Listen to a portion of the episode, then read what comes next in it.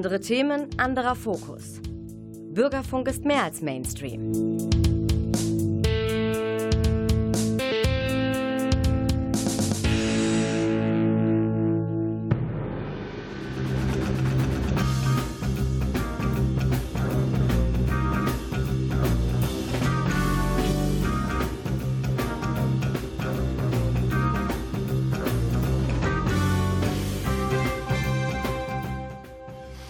Guten Abend, meine Damen und Herren, Sie haben den Theatertalk eingeschaltet. Diesmal die erste Sendung im neuen Kalenderjahr 2022. Ja, wie geht es mit dem Theater weiter? Das wissen wir natürlich nicht. Was dürfen wir spielen? Wie dürfen wir spielen? Unter welchen Bedingungen dürfen wir spielen? Egal, wir sprechen heute mal über das Schauspiel und ich freue mich sehr, eine Kollegin zu Gast zu haben, Sabina Theuen vom Schauspiel. Ich stelle sie vor und ihre derzeitigen Lieblingsproduktionen. Bleiben Sie dran.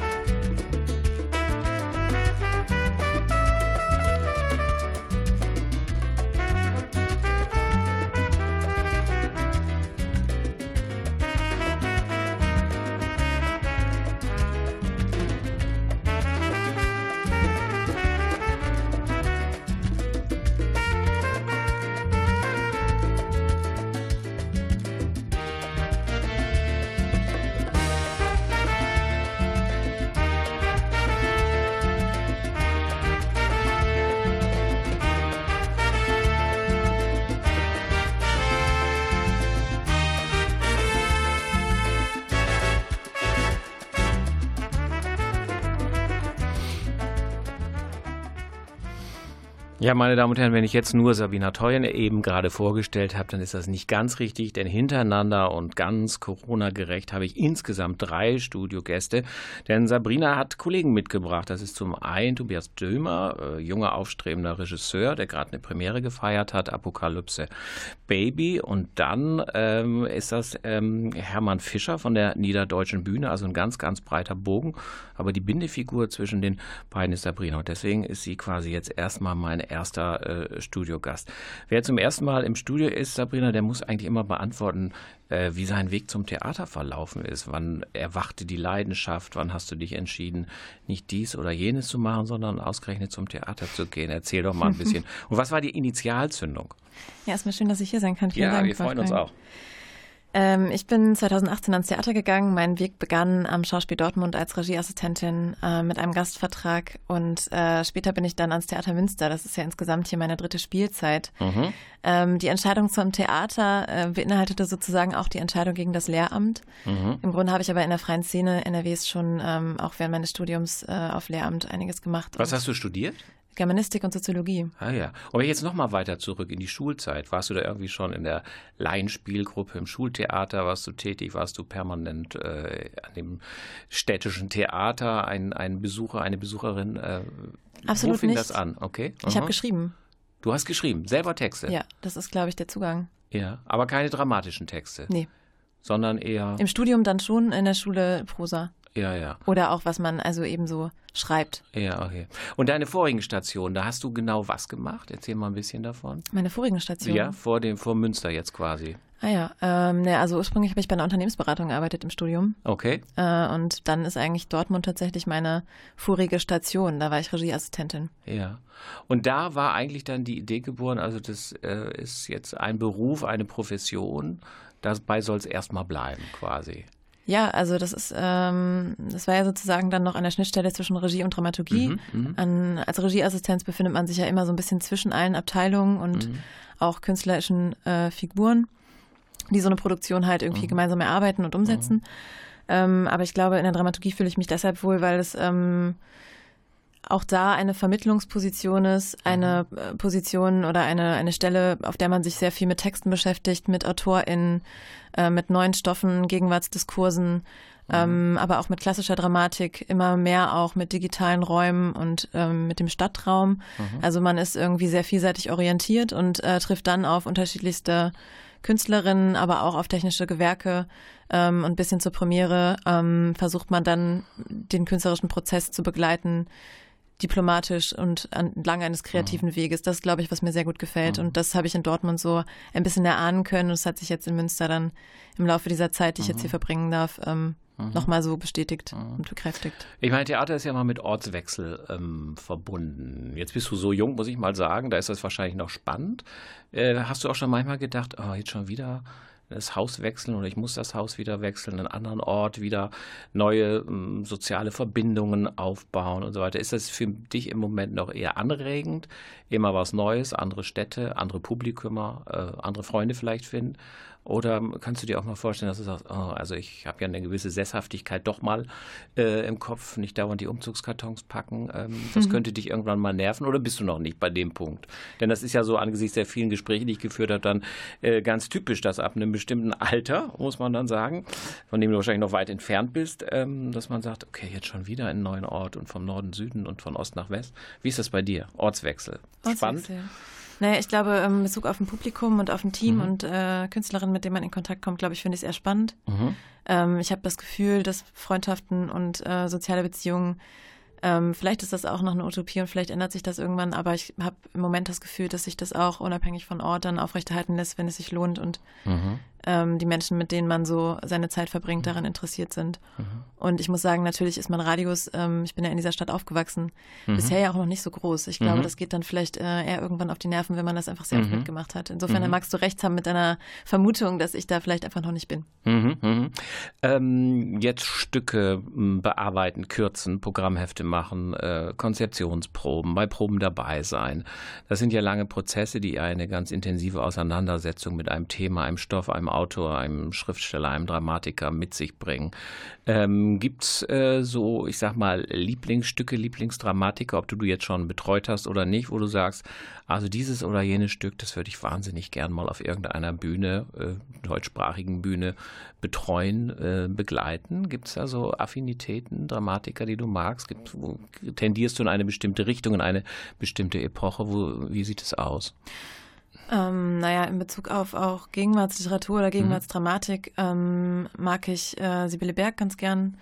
Ähm, wenngleich das ich jetzt nicht sagen würde, das wäre das die Nonplusultra ähm, Beschäftigung. Aber das würde ich sicherlich ganz gern mal machen, zumal ja auch Münster im Schauspiel einen Schwerpunkt hat im Bereich Gegenwartsdramatik.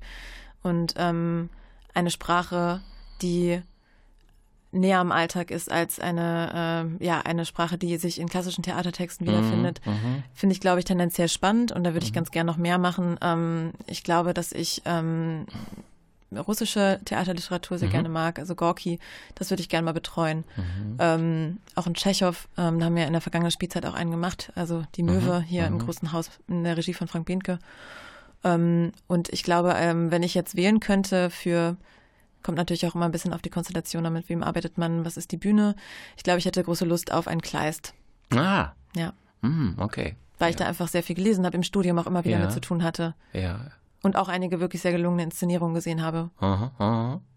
Ähm, jetzt hast du ja so einen richtigen Klassiker ähm, genannt. Also wenn man Dramaturgin ist in deinem Falle, man ist ja auch teilweise, mm, ich sag mal, Angriffen ausgesetzt. Ich meine jetzt nicht innerhalb eines Ensembles, sondern von außen, weil die Vorstellungen eines Publikums so ganz andere sind, als was ein Regisseur mm, auf die Bühne bringt dann quasi.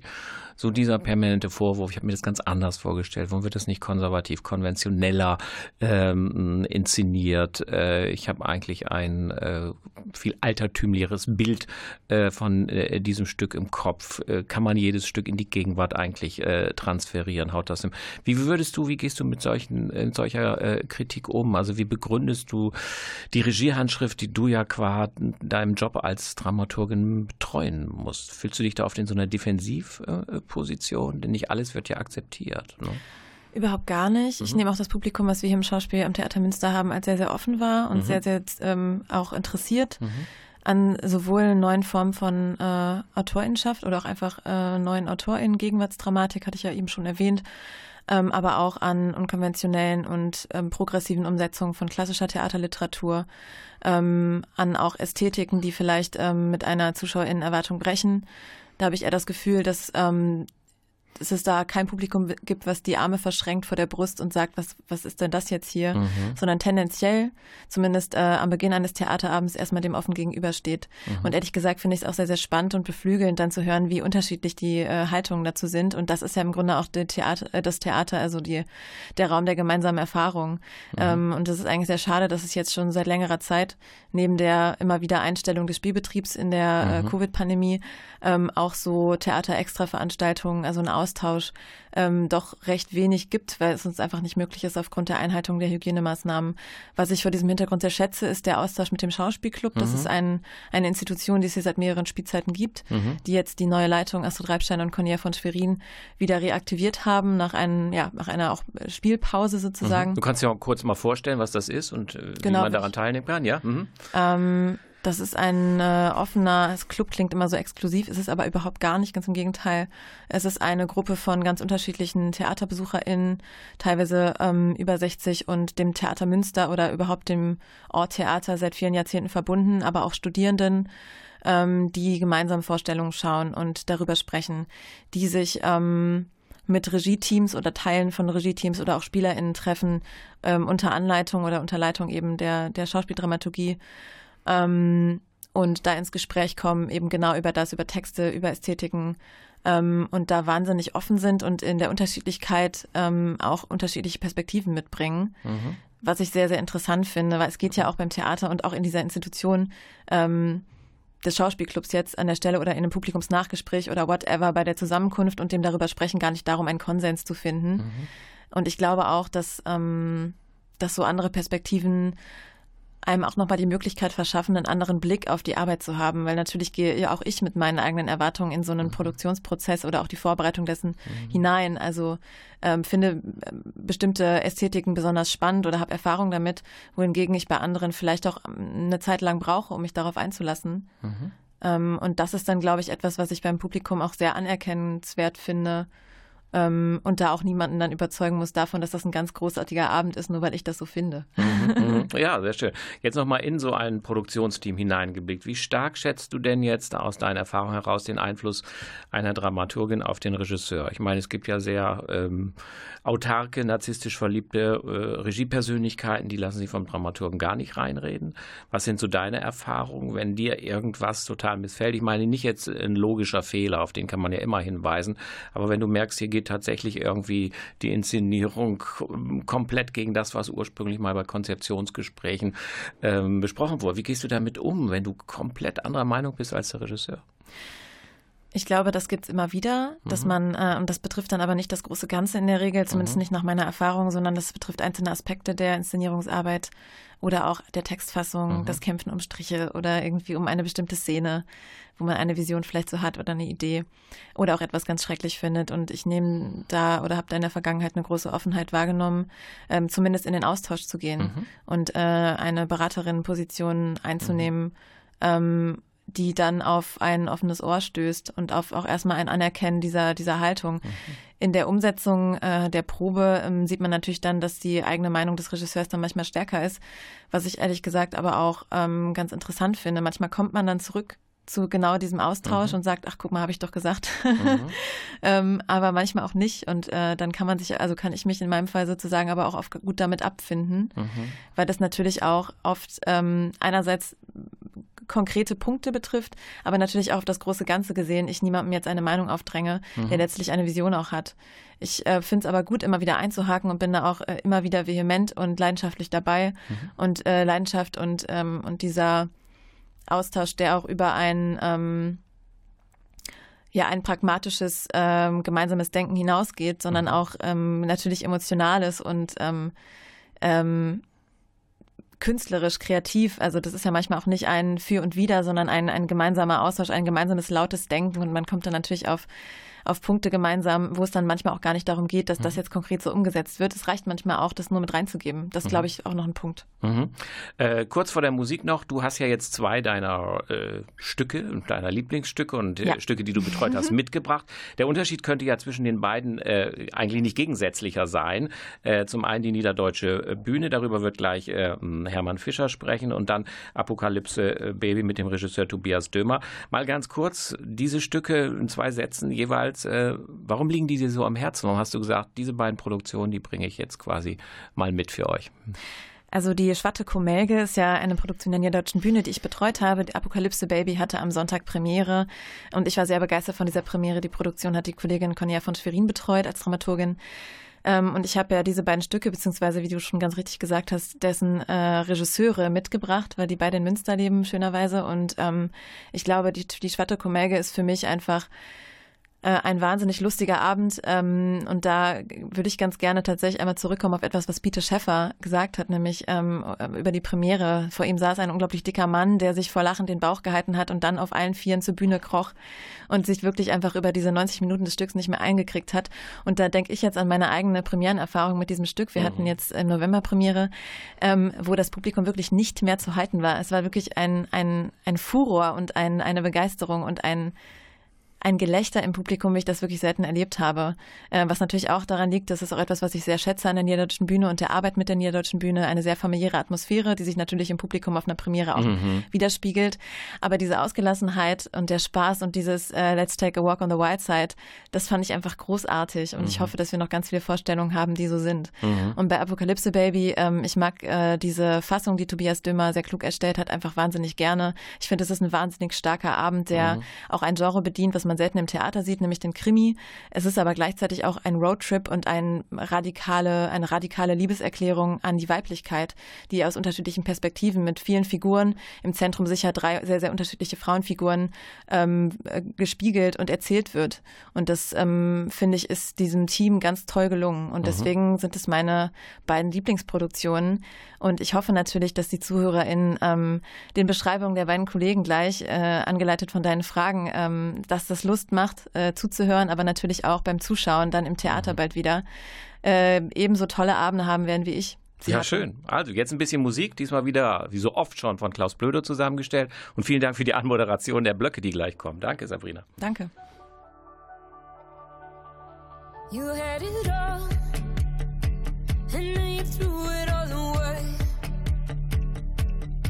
You had control, but now I'm taking it away. It's all a game,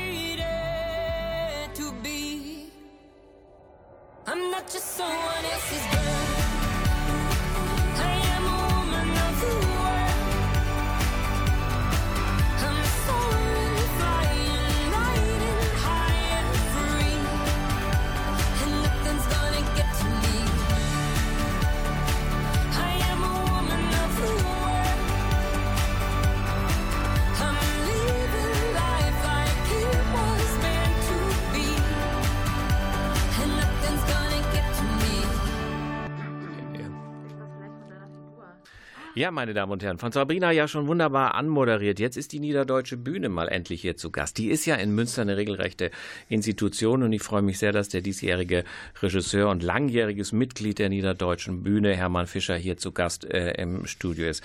Herr Fischer, diese Geschichte der Niederdeutschen Bühne, die ist ja auch schon oft erzählt worden, aber doch noch mal so ein paar Eckdaten, dass, wie lange die eigentlich existiert, welche Kontinuität, auf welche Kontinuität Sie eigentlich zurückblicken können.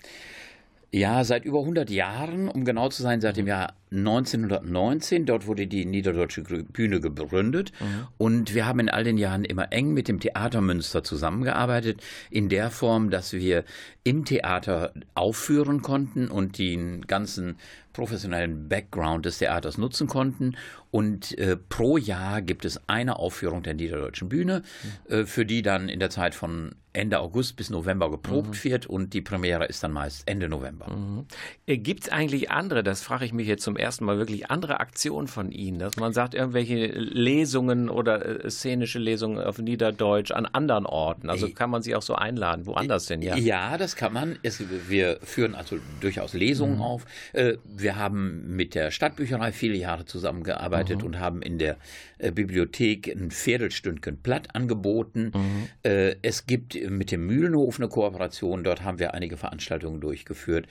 Und äh, in Hiltrup sind wir aufgetreten. Im, äh, bei, wir werden von Heimatvereinen eingeladen und äh, mhm. dort wir, gibt es Spielwerks, lange Zeit auch unterstützt von der ähm, plattdeutschen Gruppe Patou, die plattdeutsche Lieder beigetragen hat zu diesen Veranstaltungen. Mhm. Und damit sind Sie eigentlich das ganze Kalenderjahr, unabhängig von der Produktion am Theater Münster, irgendwie immer gefragt und unterwegs und präsent. Ja, und mhm. es bindet auch diejenigen, die in der aktuellen Produktion nicht mitspielen. Ah ja, okay. Ähm, die Zusammensetzung, wer spielt da mit? Das sind ja jetzt nicht professionelle Schauspieler, die nur davon leben. Wie setzt sich Ihr Ensemble immer zusammen? Ähm, das aktuelle Ensemble äh, wird durch das Stück bestimmt. Also der Regisseur oder die Regisseurin wählt äh, mit dem Vorstand gemeinsam das Stück aus und dann wird geguckt, können wir das Stück überhaupt besetzen und dann werden die Darsteller gefragt, wer kann mitspielen, wer will mitspielen und dann hat man ein Ensemble und dann wird das dem Theater gemeldet und wenn das Theater grünes Licht gibt, können wir mit den Proben mhm. dann auch beginnen. Aber alle haben einen anderen Beruf. Ja, das ist richtig. Es gibt ja. keinen professionellen Schauspieler in unseren mhm. Reihen. Ähm, wir sind das, was der Autor Michael Wempner, der zu einer Uraufführung mal kam, mhm. ähm, Volksschauspieler genannt hat. Also er hat bei dem Niveau, das er uns attestiert hat, uns davon abgeraten, uns Laienschauspieler zu nennen. Mhm, ja, das ist ein bisschen abwertend, muss man dann sagen. Ne? Ja. Gut, ins Ensemble haben wir geblickt, das Publikum. Also man, äh, man hört ja oft so dieses ganze äh, Mundart überhaupt jetzt, also nicht nur quasi Theater, sondern überhaupt diese ganze Pflege äh, der ähm, regionalen Dialekte, der Mundarten, das, da fehlt ein bisschen der Nachwuchs. Ja, ist das so? Können Sie das bestätigen? Ja, wir haben, wenn wir hier nach Münster gucken, zur Niederdeutschen Bühne, mhm. haben wir tatsächlich ein relativ hohes Durchschnittsalter im Verein und auch bei unserem Publikum. Aber wenn wir den gesamten norddeutschen Raum, mhm. ähm, also das Sprachgebiet des Niederdeutschen sehen, äh, dann haben wir da mehrere hundert äh, Bühnen, die mhm. dort in äh, kleinen Orten und Städten zum Teil mit einem eigenen Theater äh, spielen und keine Nachwuchssorgen kennen. Mhm. Da ist aber dann das Niederdeutsche auch anders eingebettet in äh, öffentliche Förderung, in Schulunterricht, in äh, niederdeutschen Radiosendungen und so weiter. Mhm. Wie ist es denn bei Ihnen? Äh, konnten Sie Niederdeutsch, bevor Sie zur Bühne kamen? Also es war für Sie quasi abrufbereit. Und wie viele sind, wir wollen mitmachen, aber können es eigentlich nicht? Wir erlernen das quasi wie eine neue Sprache. Äh, ja, wir haben tatsächlich beides. Also okay. ich habe äh, als Kind Plattdeutsch ja. gelernt, allerdings immer mit der Warnung meiner Eltern, doch bitte Hochdeutsch zu sprechen sprechen, mhm. denn das war unschicklich in den 60er Jahren Plattdeutsch zu sprechen. Aber ich erinnere mich an Mitschüler, die tatsächlich kein Hochdeutsch konnten und in der Schule sich entsprechend blamiert haben. Mhm. Äh, wir haben aber auch bei den Darstellern, auch in den letzten Jahren schon äh, Mitspielerinnen und Mitspieler gehabt, die kein Wort Plattdeutsch konnten und eine Fremdsprache gelernt haben. Mhm. Ähm, und das ähm, zum Teil wirklich bravourös gemeistert haben. Mhm, mhm, ähm, der Nachteil ist, dass äh, bei eventuell nötig werdenden Improvisationen auf der Bühne äh, diese Mitspieler dann an ihre Grenzen stoßen. Mhm. Während äh, Native Speaker, also die ein bisschen mehr können als den Text, mhm. den sie gerade aufsagen müssen, äh, dann doch leichter äh, diese Klippen umschiffen können. Mhm. Äh, sie müssten ja, frage ich jetzt mal, eigentlich längere Probenzeiten haben, weil wenn alle berufstätig sind, können Sie ja nur abends proben und maximal noch den Samstagvormittag dazu. Oder wie lösen Sie das? Durch eine längere Probenzeit? Ähm, erstmal durch eine spätere. Wir beginnen okay. um 18.30 Uhr mhm. und wir haben äh, traditionell drei Probentage in der Woche, Montag, Dienstag, Mittwoch. Ähm, und wir beginnen schon in den Sommerferien und haben dann meist äh, in den vergangenen Jahren die Kaserne ähm, als äh, mhm. Proberaum, äh, kommen dann aber auch in die Proberäume des Theaters und in den letzten Wochen kommen weitere Probentermine dazu, sodass dann auch Wochenendproben dabei sind. Mhm. Und ähm, ja, wir haben dann äh, 40 Proben etwa bis zur Premiere. Ja, ja, okay. Ja, dann blicken wir mal in die aktuelle und damit in Ihre Produktion. Obwohl ich so ein bisschen im Schatten der August-Hinrichs-Bühne in Oldenburg aufgewachsen bin, Aha. werden Sie mich jetzt nicht dazu verleiten, dass ich irgendetwas versuche, radebrechend auf Niederdeutsch auszusprechen. Deswegen kann ich sagen, dass Ihre, äh, Ihre jetzige Produktion Komödie im Dunkeln heißt. Sie werden es natürlich gleich wunderbar Niederdeutsch aussprechen. Ähm, das kommt ein bisschen bekannt vor. Ähm, die Übertragung hat natürlich Hannes Demming gemacht, wie schon so oft. Ähm, drei, vier Sätze. Erstens, wie spricht man es jetzt richtig wunderbar Niederdeutsch aus? Und erzählen Sie doch mal ein bisschen was zum Inhalt. Wer ist da und liegt im Dunkeln? Also ist, äh, das Stück heißt Schwatte Kumelge. Mhm. Die Black Comedy, wie sie im Original heißt, ein Stück von Peter Schäffer aus den 60er Jahren. Ähm, äh, der Reiz des Stückes besteht darin, dass äh, Licht und Dunkel vertauscht werden. Also Black hat nichts mit schwarzem Humor zu tun, sondern wirklich nur mit der Tatsache, dass das Licht, was für die Zuschauer an ist, für die Darsteller auf der Bühne aus ist und umgekehrt. Äh, wir äh, haben zu Beginn des Stücks äh, das Licht im Saal runtergefahren, der Vorhang öffnet sich und die Zuschauer erwarten jetzt, dass das Licht angeht. Mhm. Aber die Schauspieler auf der Bühne beginnen zu spielen ohne Licht. Und man wartet einige Minuten und denkt, das muss eine Panne sein. Mhm. Aber die beiden agieren auf der Bühne und irgendwann legt einer eine Schallplatte auf und in dem Moment nach drei Takten Musik hört man es gibt einen Kurzschluss. Und mit diesem Kurzschluss geht das Licht auf der Bühne an. Aber die Schauspieler spielen jetzt so, als sei es dunkel geworden und sagen Hilfe, Hilfe, ein Kurzschluss. Und ähm, dann nimmt nehmen die Verwicklungen ihren Lauf, denn äh, dieses Paar, das sich dort befindet, erwartet an dem Abend den Besuch der, des angehenden Schwiegervaters äh, und der Künstler erwartet auch den Besuch eines Mäzens, der sich für die Kunstwerke interessiert. Da seine ähm, schabbelige Wohnung, aber nicht sehr repräsentativ ist, hat er sich entschlossen, die Möbel des Nachbarn, der Antiquitätenhändler ist, auszuleihen, weil der Nachbar günstigerweise übers Wochenende weggefahren ist. Er hat also seine alten Möbel in die Wohnung des Nachbarn gebracht und die schönen Möbel von ihm in seine Wohnung geschleppt. Äh, in Erwartung des Millionärs und des zukünftigen Schwiegervaters. Ähm, dann kommt der Nachbar früher aus dem Urlaub zurück, eine weitere Nachbarin trudelt ein, eine frühere Geliebte taucht auf, äh, ein Mitarbeiter der Stadtwerke wird mit dem Kunsthändler verwechselt und die Verwicklungen scheinen mhm. ins Unendliche sich zu steigern. Mhm. Können Sie mal, so schwer das fällt, mal diesen Humor beschreiben? Es gibt ja einen sehr subtilen englischen, latenten Humor, wo man ins Schmunzeln gerät. Es gibt auf der anderen Seite so einen schenkelklopfenden Humor, wo die Leute sich dann irgendwie vor Lachen biegen. Wie ist der, der Humor in dieser Komödie? Denn es gibt ja doch sehr unterschiedliche Arten von Komödie. Verhalten und laut. Wo, wo ist das? Oder wie? Und wie sind die Lacher? Lacht man die ganze Zeit? Lacht man nur zum Schluss, mittendrin? Beschreiben Sie doch mal so ein bisschen das also, Komödiantische der Komödie. Ähm, ich zitiere da Zuschauerreaktionen mhm. äh, und äh, die äh, lauteten, äh, wenn man anderthalb Stunden lachen will, sollte man da reingehen mhm. und sich mhm. das Stück ansehen. Ähm, Zuschauer haben mir erzählt, dass sie wirklich Tränen äh, in den Augen hatten vor Lachen. Und wenn man den Text versteht, mhm. kommt eben eine ganz äh, eine weitere entscheidende Ebene dazu. Es gibt natürlich viel Slapstick, es gibt Situationskomik, mhm. die selbst für Menschen verständlich ist, die des Plattdeutschen nicht mhm. mächtig sind. Mhm. Aber wenn man die Sprache auch noch versteht, kommt man eigentlich nach einer Viertelstunde aus dem Lachen nicht mehr raus. Mhm, mh. Es ist von allem etwas da. Dem groben Humor, aber auch dem feinen Humor. Es sind Verwechslungen ohne Ende dabei. Und ähm, ja, alles, was eine englische Verwechslungskomödie halt ausmacht. Mhm. Haben Sie bei der Probenarbeit genauso viel Spaß wie dann das Publikum? Ähm, Oder wie groß ist denn auch die Anspannung? Denn ich meine, wenn Sie jetzt äh, nicht Laien, nicht Amateure, aber Sie sind jetzt nicht professionell, könnte ich mir vorstellen, dass auch Probenprozesse auch länger dauern, weil Sie haben ja auch ein bestimmtes Bild vor Augen, wollen ja. was erreichen. Und da haben Sie jetzt eben nicht den äh, professionell ausgebildeten Schauspieler. Also wie, wie anstrengend sind die Probenarbeiten und wie lustig waren die Probenarbeiten?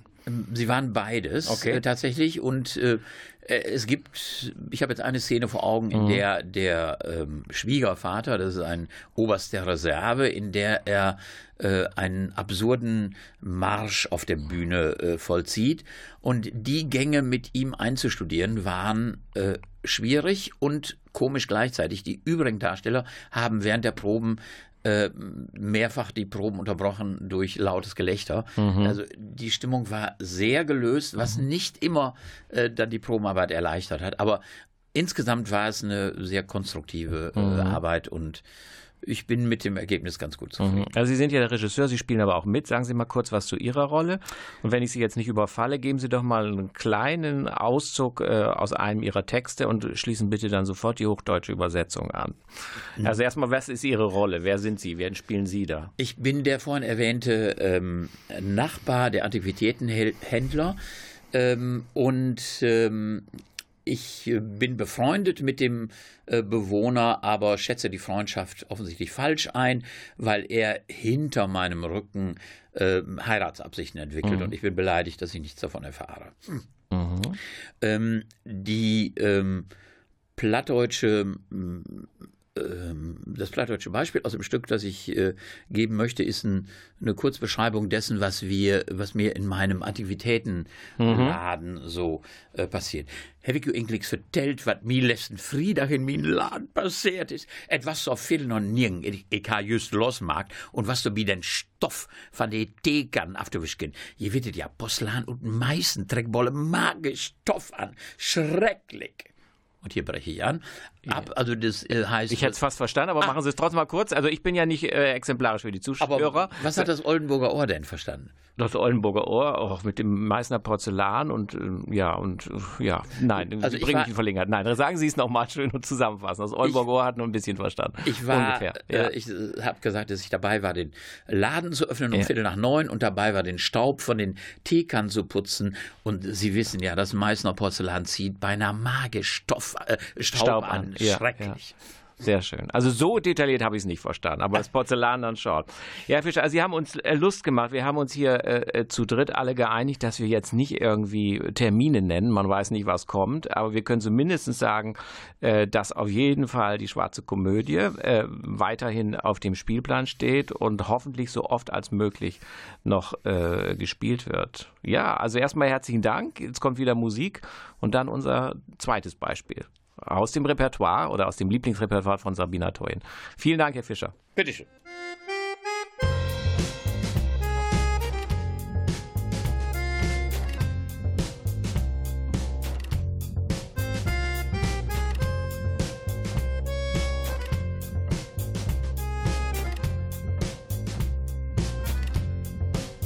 Meu coração abandonado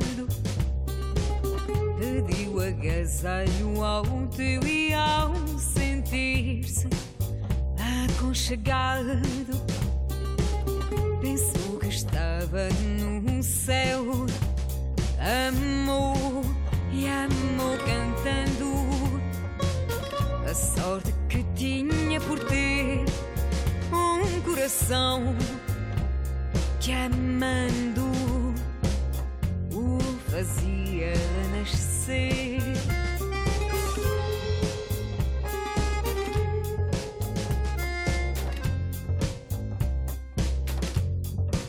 Mas pouco a pouco, pouco a pouco, o presente fez-se passado. Meu coração de amor louco está de novo abandonado. Meu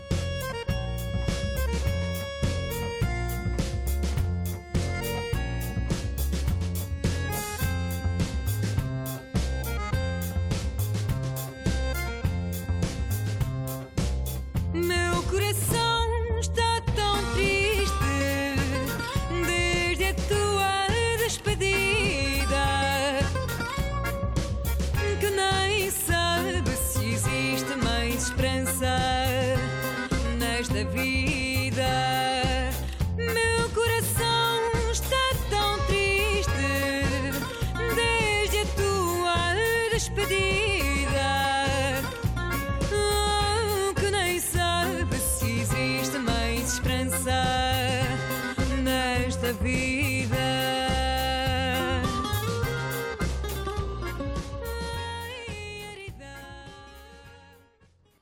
Ja, meine Damen und Herren, wenn Sie später eingeschaltet haben, das ist der Theatertalk. Äh, das Schauspiel inklusive der Niederdeutschen Bühne steht heute im Mittelpunkt. Ich habe jetzt meinen dritten Studiogast und freue mich sehr auf Tobias Dömer, einer der wenigen Regisseure dieses Hauses, die jetzt gerade kontinuierlich durcharbeiten konnten und auch noch ihre Premiere zur Aufführung äh, brachten. Das war nämlich Apokalypse Baby, das am Sonntag, den 9. Januar, in unserer Kellerbühne, dem U2, Premiere gefeiert hat. Als ich so Pressemeldungen rausschrieb, dann merkte, ich schickte, merkte ich immer, ich verschreibe mich und schreibe immer Apokalypse Now. Nein, das ist ja was ganz anderes. Apokalypse Baby. Ich vermute mal, meine Damen und Herren, liebe Zuhörer und Zuhörerinnen, Sie wissen erstmal gar nicht, was das ist. Ich kannte das Stück auch nicht, deswegen muss Tobias erstmal ein bisschen was zum Inhalt sagen und worin denn eigentlich die Apokalypse besteht in diesem Stück. Na klar, gerne.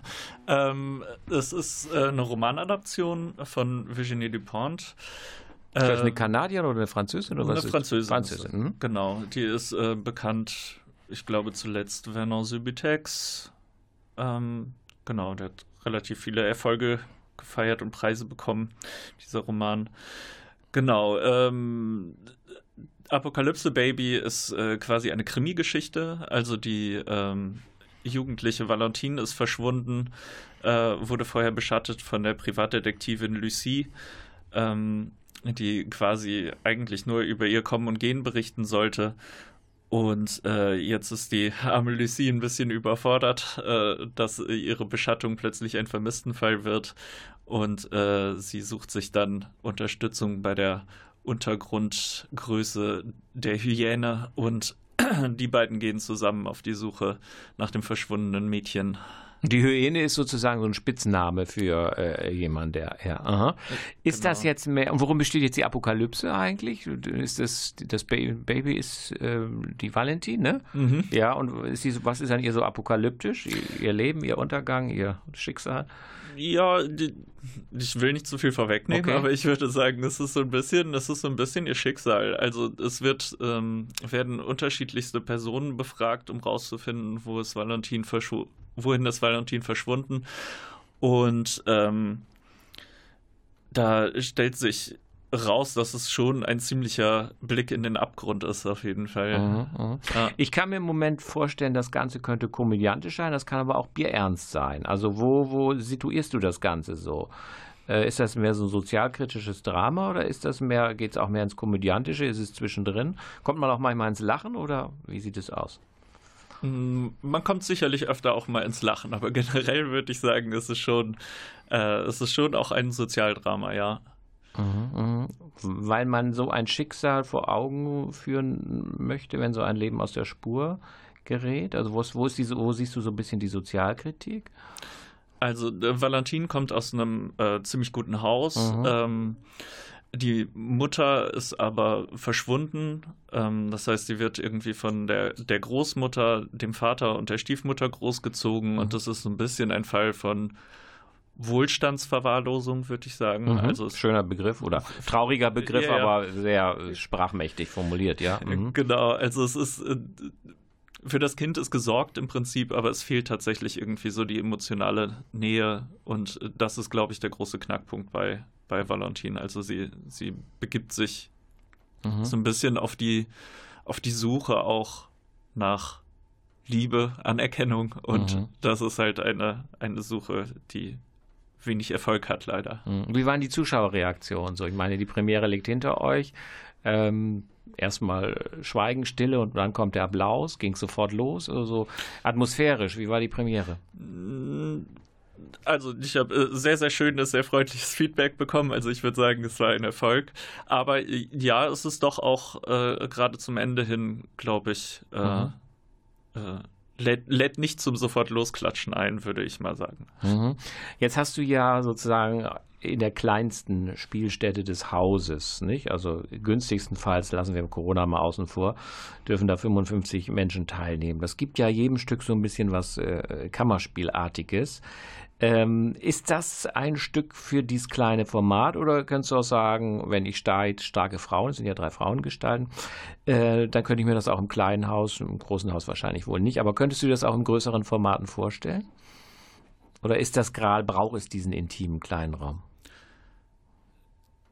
Ich habe natürlich für den kleinen Raum inszeniert. Mhm, mhm, und ich finde, dass das ein, ein, ein, eine großartige Bühne ist, weil man ist dicht dran, man kann wirklich äh, klein und fein arbeiten, man ist äh, dicht an den Charakteren und eben Valentin ist auch äh, eben die Lucie eine sehr, sehr interessante Figur, mit der man mitgehen kann mhm. und die man mhm. wirklich äh, unmittelbar vor sich hat. Man kann wirklich mit äh, äh, an der, an der Mimik kleben, mhm. äh, was zum Beispiel im großen Haus, glaube ich, ein bisschen schwieriger ist, wenn man in der 15. Reihe sitzt ja, und so. Äh, mhm. äh, ist man einfach, einfach dicht dran und das macht eine andere Atmosphäre, würde ich sagen. Mhm generell vorstellbar, das auf einer größeren Bühne zu machen. Ja, aber wie gesagt, wir mhm. haben es wir tatsächlich für den kleinen Raum inszeniert. Mhm. Mal ein Blick in die Probenarbeit. Äh, ähm, so wie du hier sitzt, äh, wirkst ja so sehr sympathisch. Wie autoritär bist du als Regiepersönlichkeit? Du hast ja da drei Damen, die haben ja sicher auch ihre Vorstellung von den Rollen, die machen ihre Vorschläge. Gab es da heftige äh, Dispute, Kontroversen? Wart ihr immer einer Meinung? Und wie viel steckt sozusagen von Eigeninterpretation, wie sie die Rolle sehen und von dir dann da drin. War das sozusagen ein Entwicklungsprozess, diese, dieser Probenverlauf, oder wer hat sich wie durchgesetzt? Ich würde sagen, es ist immer ein äh, Entwicklungsprozess und es ist immer auch äh, quasi eine Gruppenarbeit, so eine Inszenierung. Also so sehe ich das zumindest. Also wir haben viel diskutiert, äh, viel über die Rollen gesprochen, viel über die Figuren gesprochen. Mhm. Gerade Regine spielt neun Charaktere. Mhm, ähm, mhm. Und äh, da gab es natürlich viel Redebedarf, aber auch bei Lucy und bei der Hyäne muss man erstmal rausfinden, wer ist das. Und das haben wir gemeinsam gemacht. Und mhm. ich würde sagen, auch auf sehr harmonische Art und Weise. Also ich könnte jetzt nicht sagen, dass es irgendwann mal großen Streit gegeben hätte oder so, aber diskutiert haben wir nichtsdestotrotz. Mhm, mhm, ist das ein Stück, von dem du meinst, ich weiß jetzt gar nicht, wie alt der Roman ist und die äh, Adaption für die Bühne. Doch, ich lese es hier gerade, 2010, aber also doch schon zwölf Jahre alt mhm. das Ganze. Ne? Ähm, die Autorin kannte ich nicht, die hat aber jetzt nur Prosa geschrieben, die hier für die Bühne umgearbeitet wurde. Sie ist nicht als Dramatikerin irgendwie äh, hervorgetreten. Also das ist kurz zu sagen eine Adaption einer, einer äh, Romanvorlage. Äh, genau. Äh, siehst du das ein Stück, ähm, ich sag mal ein bisschen pathetisch, das bleibt? Ist das ein Stück, das äh, wir vielleicht äh, öfters in den Repertoires der Theater wiederfinden werden oder können, zumal ja so kleine Formate werden ja auch äh, sehr geliebt, weil sie A Kosten sparen und weil sie ja dann auch in diesen Corona-Zeiten dann eher auf die Bühne zu bringen sind als riesige Menschenaufläufe. Ist das so ein Stück, wo du sagst, ah, das könnte sich auch so durchsetzen? Ich finde auf jeden Fall, dass es unglaubliches Potenzial hat. Ja. So, also ich, ich finde, es ist eine spannende Geschichte, es sind spannende Figuren. Ähm, es ist ein Krimi auf einer Bühne, äh, mhm. was ja auch irgendwie was Spannendes ist, was auch, glaube ich, so sein Publikum finden kann. Alles andere wäre Spekulation, glaube mhm. ich. Aber ja, aber wir sind ja eh im Zeitalter der Spekulation. Genau. Wir können ja noch nicht mal sagen, wann das wieder aufgeführt wird. Ne? Nee, aber ich habe also auf jeden Fall sehr viel Freude gehabt, ja. die, die Bühnenfassung zu erarbeiten und weiß nicht, habe seitdem ich das erste Mal den Roman gelesen habe, auch irgendwie mhm. Lust gehabt, das auf die Bühne zu bringen. Ich mhm. hoffe, das überträgt sich. Und Gibst du uns abschließend den Tipp, wenn man jetzt erstmal das nicht sehen kann? Man sollte schon mal den Roman lesen und kommt dann zu dir? Oder soll man sagen, ich komme erst und schaue mir die Inszenierung von Tobias Dömer an und dann lese ich den Roman, weil ich dann noch mehr wissen will? Welche Abfolge ist besser? Also mir würde natürlich gefallen, wenn die Leute erstmal meine Inszenierung anschauen, aber ich kann auch den Roman empfehlen. Es gibt ja. auch ein schönes Hörspiel, wenn man nicht lesen auch noch. möchte. Okay. Genau, also das waren, das waren auch alles äh, äh, Sachen, die ich mir im Vorfeld angehört habe, gelesen mhm. habe. Auch über die Autorin gibt es relativ viel zu lesen. Das fand ich auch sehr spannend. Mhm. Ähm, ja, klar, aber ich würde sagen, das soll soll jeder und jede so machen, wie er äh, möchte. Wie sie mögen, genau. Ja, genau. ja wunderbar, meine Damen und Herren. Das war mein äh, dritter und damit letzter Studiogast Tobias Dömer, der seine Inszenierung Apokalypse Baby nach dem Roman von Virginie Despont vorgestellt hat. Ähm, wie gesagt, Termine nennen wir nicht, weil wir nicht wissen, wie es weitergeht. Aber wenn dieses Theater dann irgendwie den Spielbetrieb wieder aufnimmt, dann sind beide Stücke, sowohl die Schwarze Komödie der Niederdeutschen Bühne wie Apokalypse Baby, im Programm. Ja, ein dreifacher Dank an Sabina Torjen, an Hermann Fischer und Tobias Dömer und natürlich Klaus Plödo, der wie so oft die schöne Musik ausgesucht hat. Irgendwie im Februar sehen wir uns wieder, hören wir uns wieder und hoffen, ja, dass vielleicht die Welt dann doch ein bisschen besser geworden ist, was Corona angeht. Die Hoffnung stirbt zuletzt. In diesem Sinne, kommen Sie gut in dieses Jahr und bleiben Sie auf jeden Fall gesund. Tschüss und auf Wiederhören.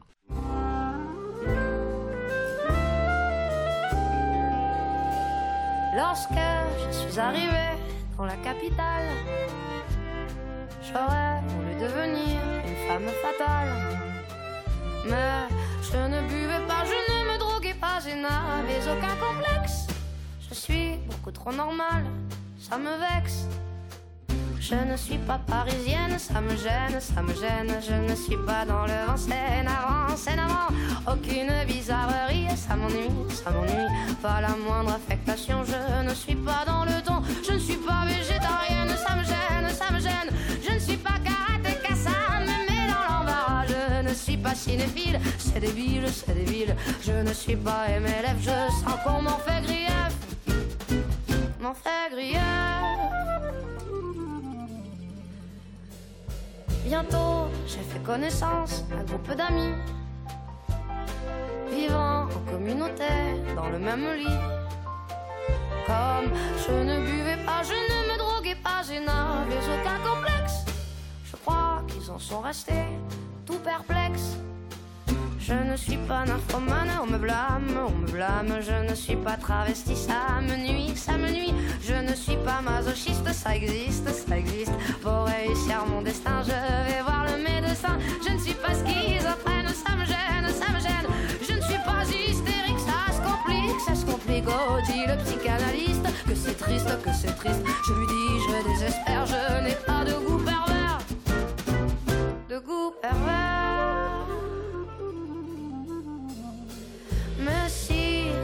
Le docteur, rhabillant. Après ce premier essai, c'est encourageant. Si vous ne buvez pas, vous ne vous droguez pas et n'avez aucun complexe. Vous avez une obsession, c'est le sexe. Depuis je suis à la mode, je me rôde, je me rôde Dans les lits de Saint-Germain, c'est divin, c'est divin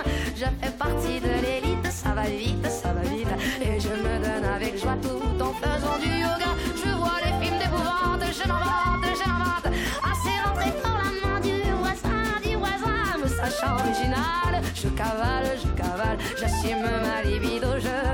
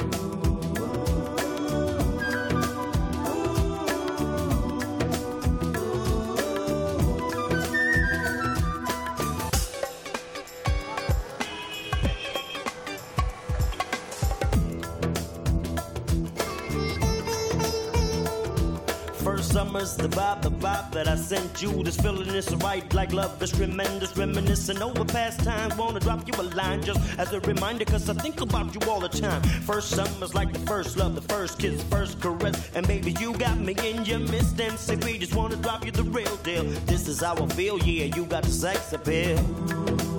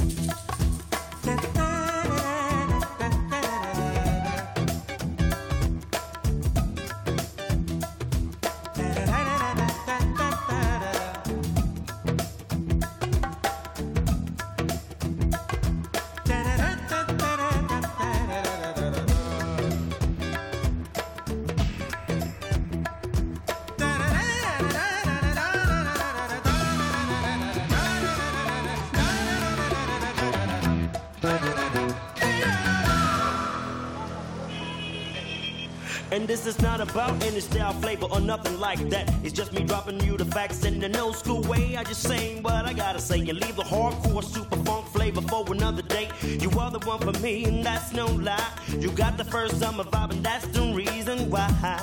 That's the reason why. That's the reason why.